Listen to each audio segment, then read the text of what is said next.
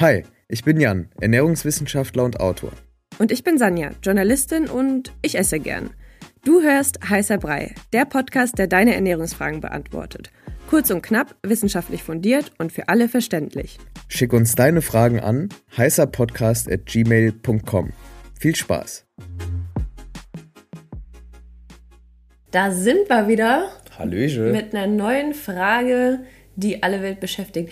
Nee, ähm, wir haben tatsächlich eine Frage von einer Hörerin bekommen und da geht es um veganen Joghurt und die Darmflora. Mhm. Und man kennt das ja, oder das hat man zumindest gehört, wenn man Antibiotikum genommen hat, dass die Darmflora danach einfach so ein bisschen, naja, wie sagt man, äh, lost ist. so okay. ein bisschen aus, aus äh, aus dem Gleichgewicht. Aus dem Gleichgewicht, okay. danke. So ein bisschen lost. Genau. Weiß nicht wohin. genau. Okay. Und ähm, da war die Frage, ob in dem Fall auch veganer Joghurt mit den Bakterienkulturen helfen kann.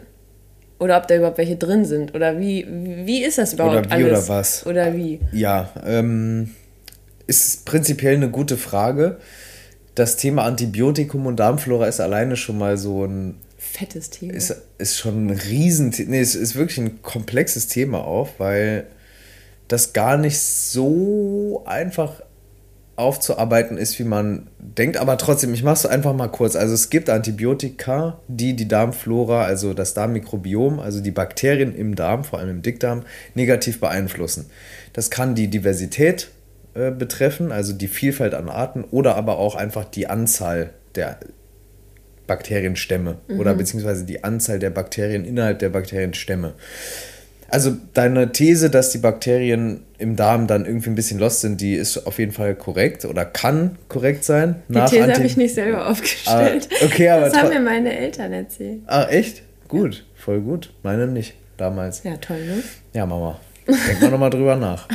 ähm, genau, aber du hast vollkommen recht. Okay, und jetzt der andere Punkt, der noch ein bisschen interessanter ist und trickier. Joghurt. Joghurt an sich ein ganz tolles Produkt, gibt es schon super lange, essen Menschen schon sehr, sehr viele Jahre, Jahrhunderte, Jahrtausende, Jetzt je nach nicht Region. Mehr so viel.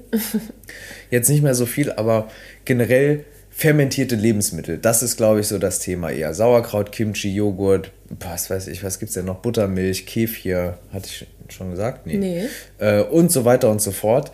Gibt ganz viele ähm, vergorene Lebensmittel, also fermentierte Lebensmittel, die dann eben zum Beispiel Milchsäure bilden, Milchsäurebakterien haben. So. Zum Beispiel Joghurt.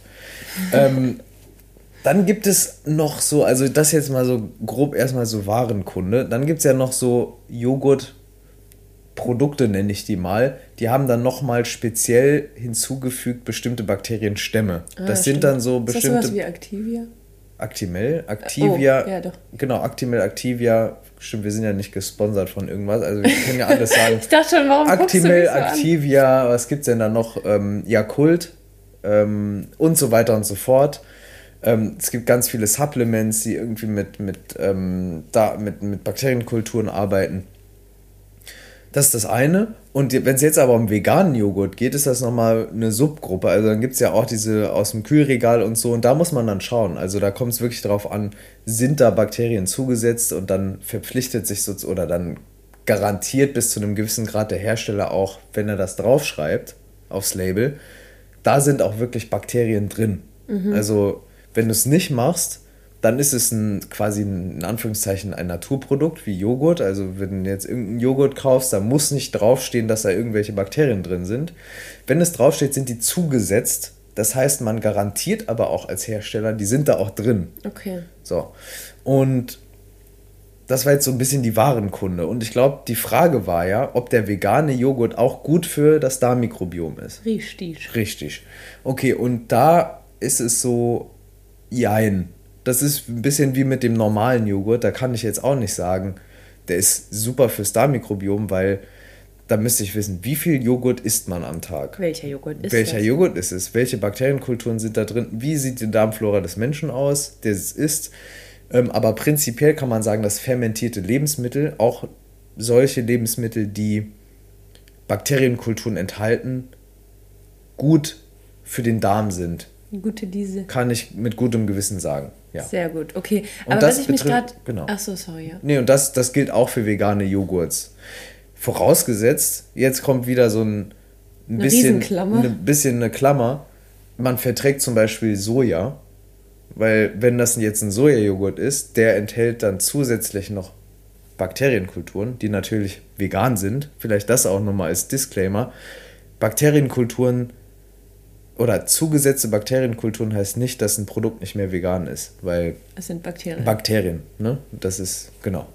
Ähm, genau, die Klammer zumachen. Also Soja im veganen Joghurt. Wenn man das nicht verträgt, dann bringen einem auch die Bakterien nichts, die da zugesetzt Wenn man Soja wurden. nicht verträgt. Genau, wenn man Soja nicht verträgt, dann, das reizt dann. dann hat man zum Beispiel Blähungen, kann Durchfälle bekommen oder sonst Mhm. irgendwas. Und dann würde ich jetzt sagen, naja, dann halt kein Joghurt essen, wenn man jetzt Mhm. vegan sein will. Aber ganz kurz, was ich mich gefragt habe, also ich kaufe ja auch oft veganen Joghurt. Mhm.